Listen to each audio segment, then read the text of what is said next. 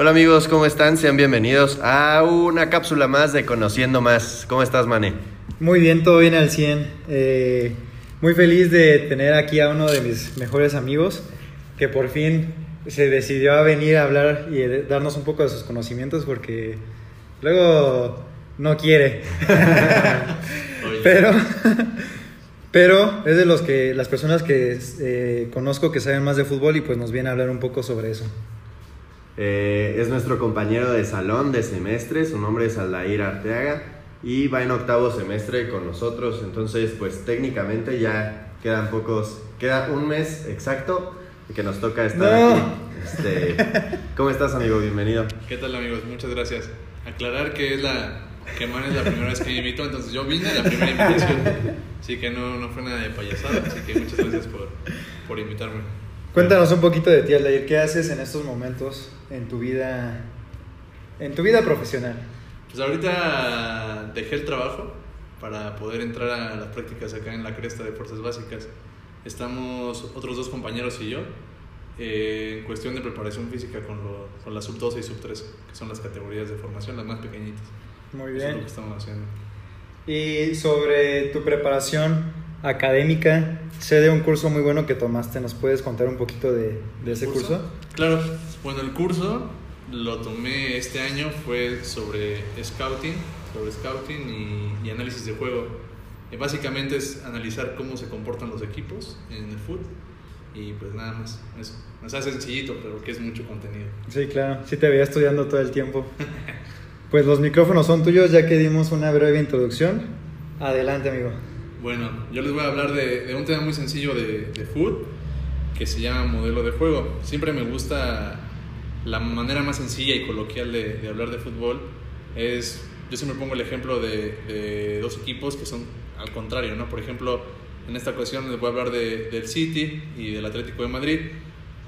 Si los pusieras en un terreno de juego, eh, les quitas la playera, los pintas de todo, que no se reconozcan, o sea, que no sepas quién es quién descubriríamos quién es el City y quién es el Atlético de Madrid. El City porque juega a posesión de balón, a buscar espacios del rival, intervalos, pases entre líneas e intralíneas, etc. Y el, y el Atlético de Madrid es más como más defensivo, es más de no tener el balón, de bascular, etcétera, etcétera.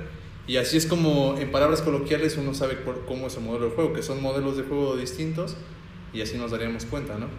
Y bueno, yo aquí les voy a pasar unas imágenes la, que son frases de entrenadores muy conocidos y se los voy a leer. Una es de Diego Simeone y así es como ves él su modelo de juego. Dice lo siguiente, se pasan más minutos sin la pelota que con ella y en esos minutos que se juega sin la pelota hay que ocupar muy bien los espacios.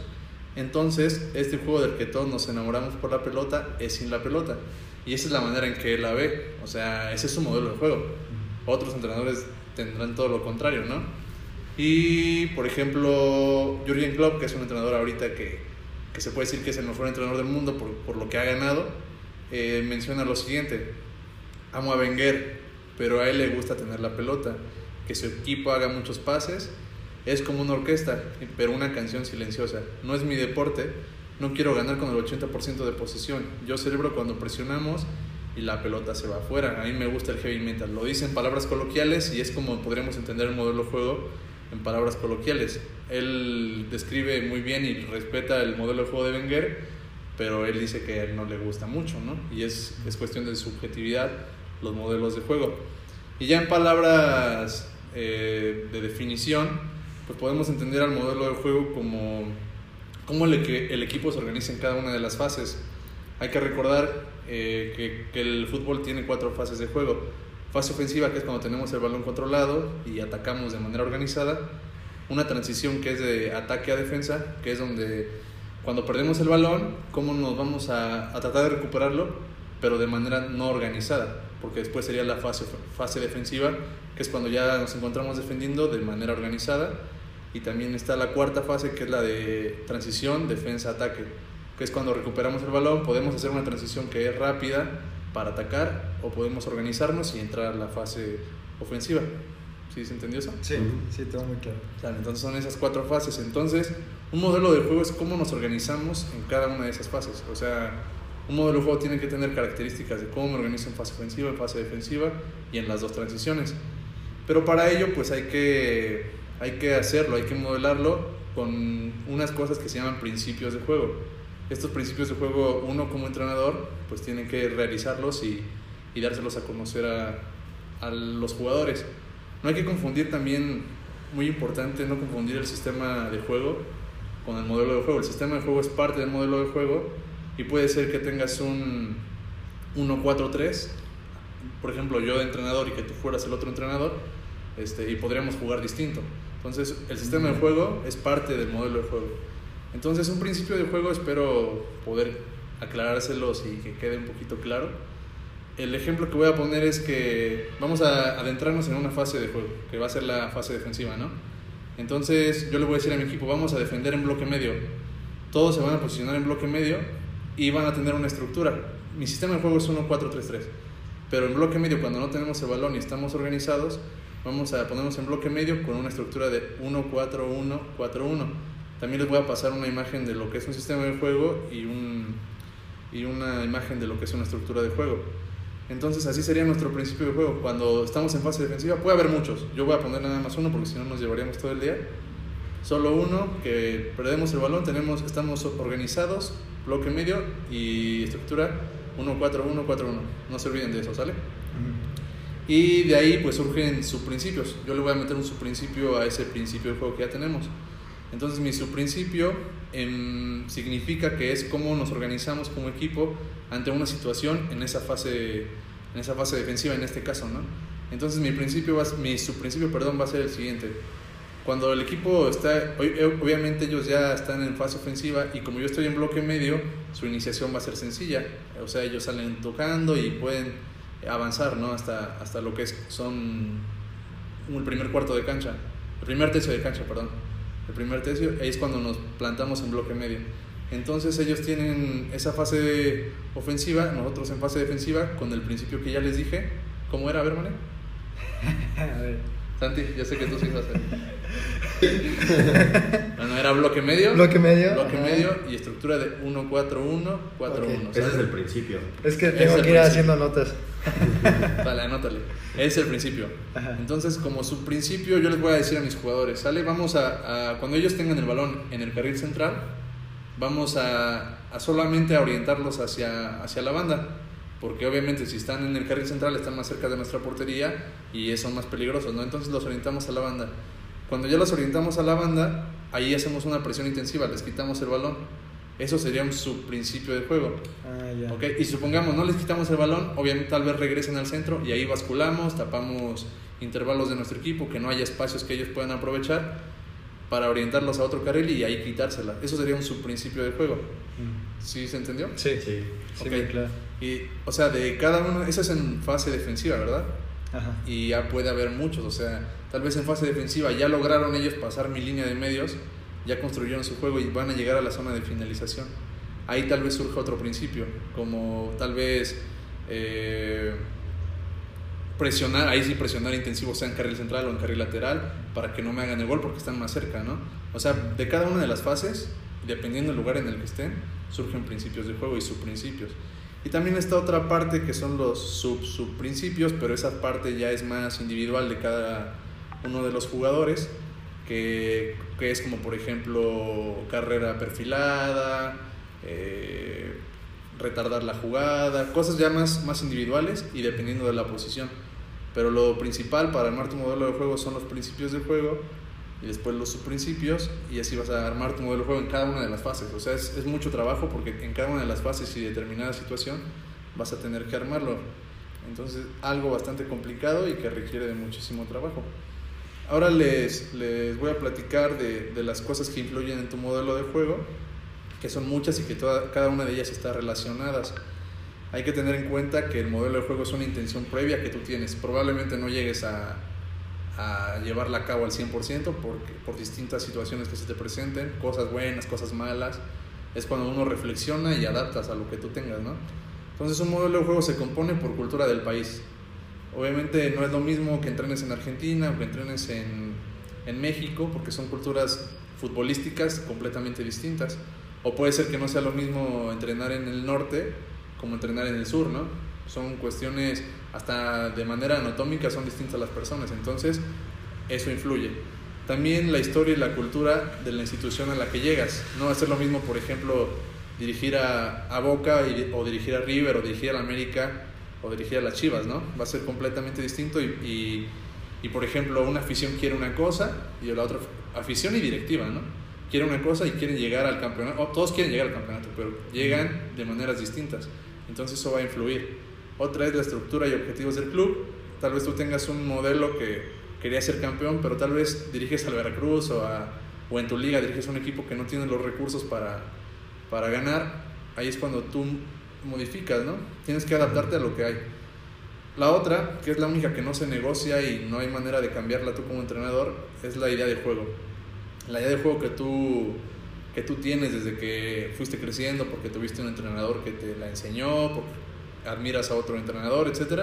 Esa no se negocia y no, se, y no debería cambiar, porque es por lo que te contratan, es por lo que te llevan a un equipo a dirigirlo, ¿no?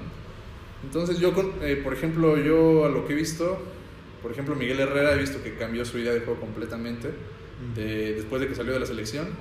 No solo cambió, cambió completamente su modelo de juego y yo creo que eso no debería de suceder, ¿no?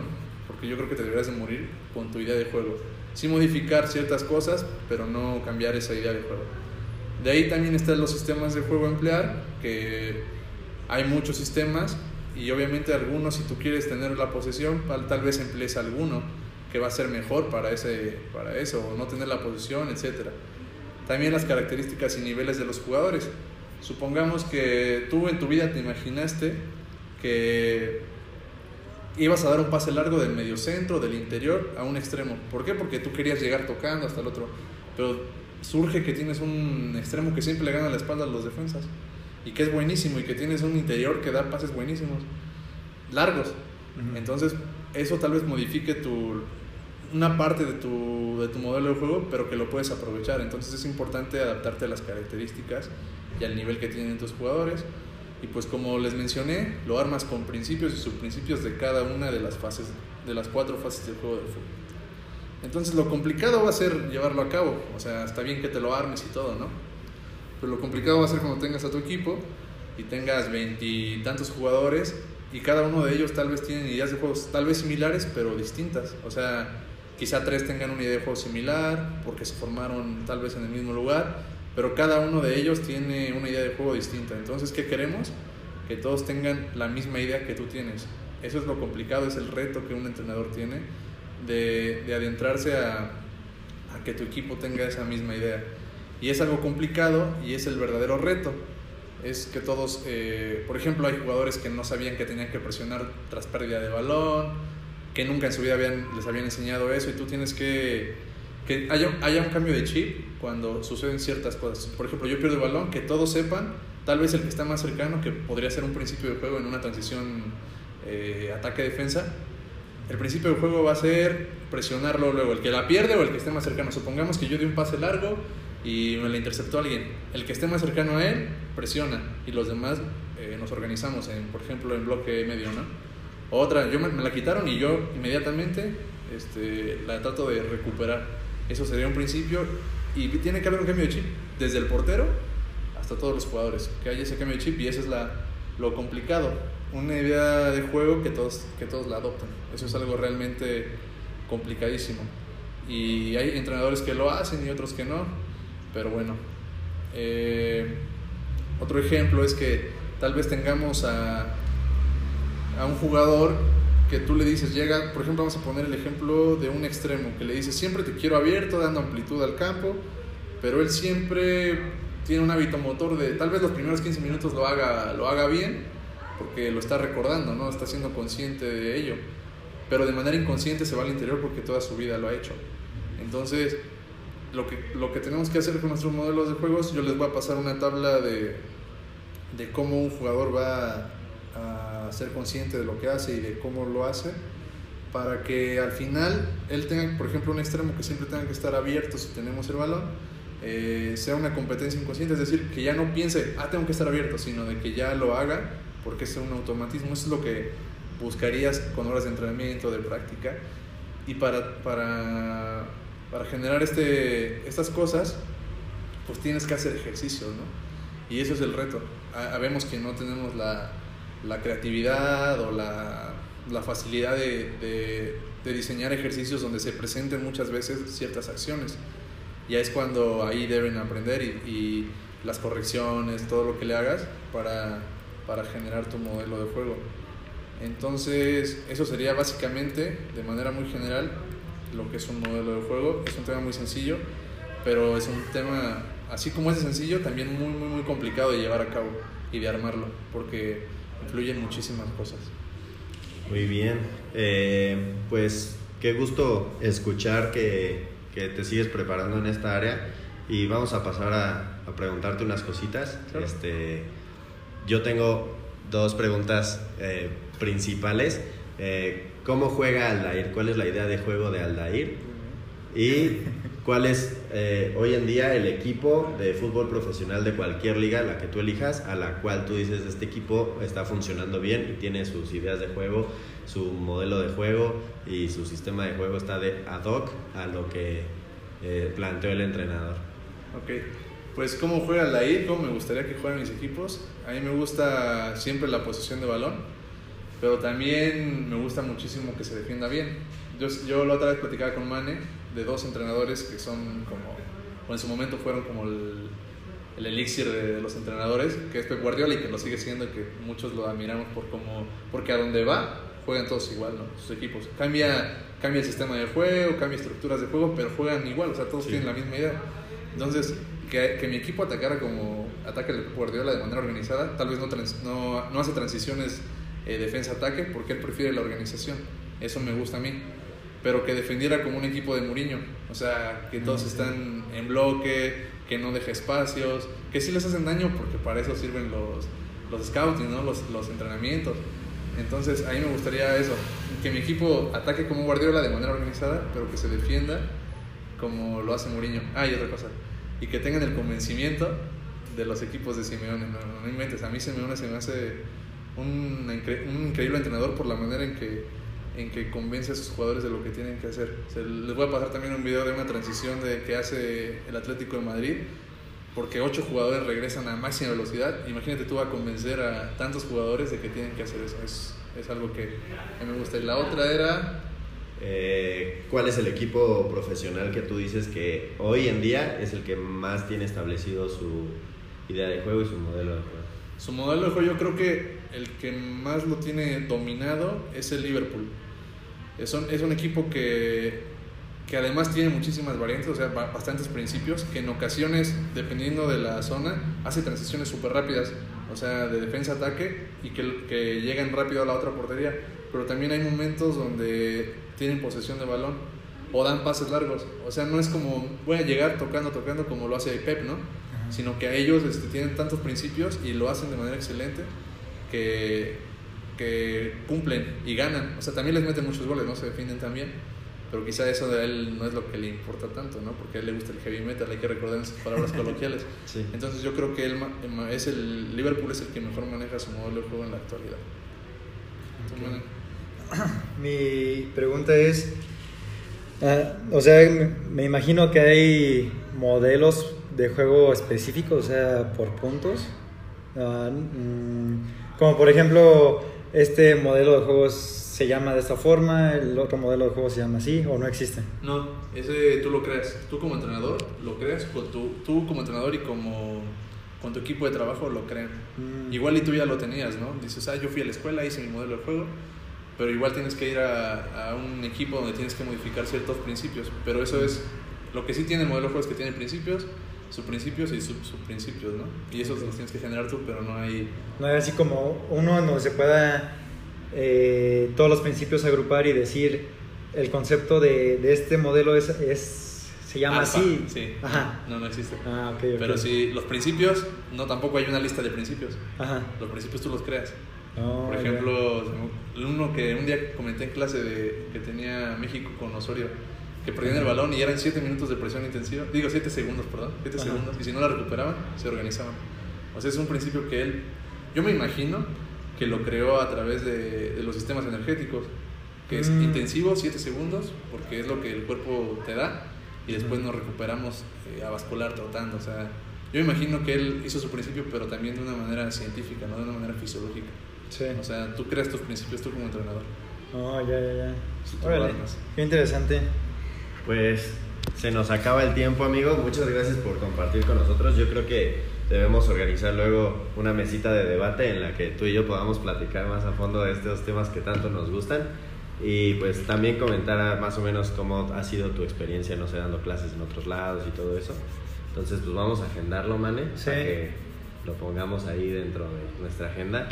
Y pues te agradecemos, amigo, que te hayas tomado el tiempo de venir a platicar un poquito de todo lo que, lo que has aprendido, pues, por tu parte, eh, capacitándote. Y pues cuando quieras compartir otra idea o quieras discutir algún otro tema, o si aprendes algo nuevo y que quieres que la comunidad que escuche este podcast pues conozca, pues aquí tienes tu, tu espacio siempre, amigo. Sí, muchísimas gracias. Cuando ojalá se pueda armar, porque de fútbol hay infinidad de cosas y no, Sí. no, no terminas de, de platicar de ello.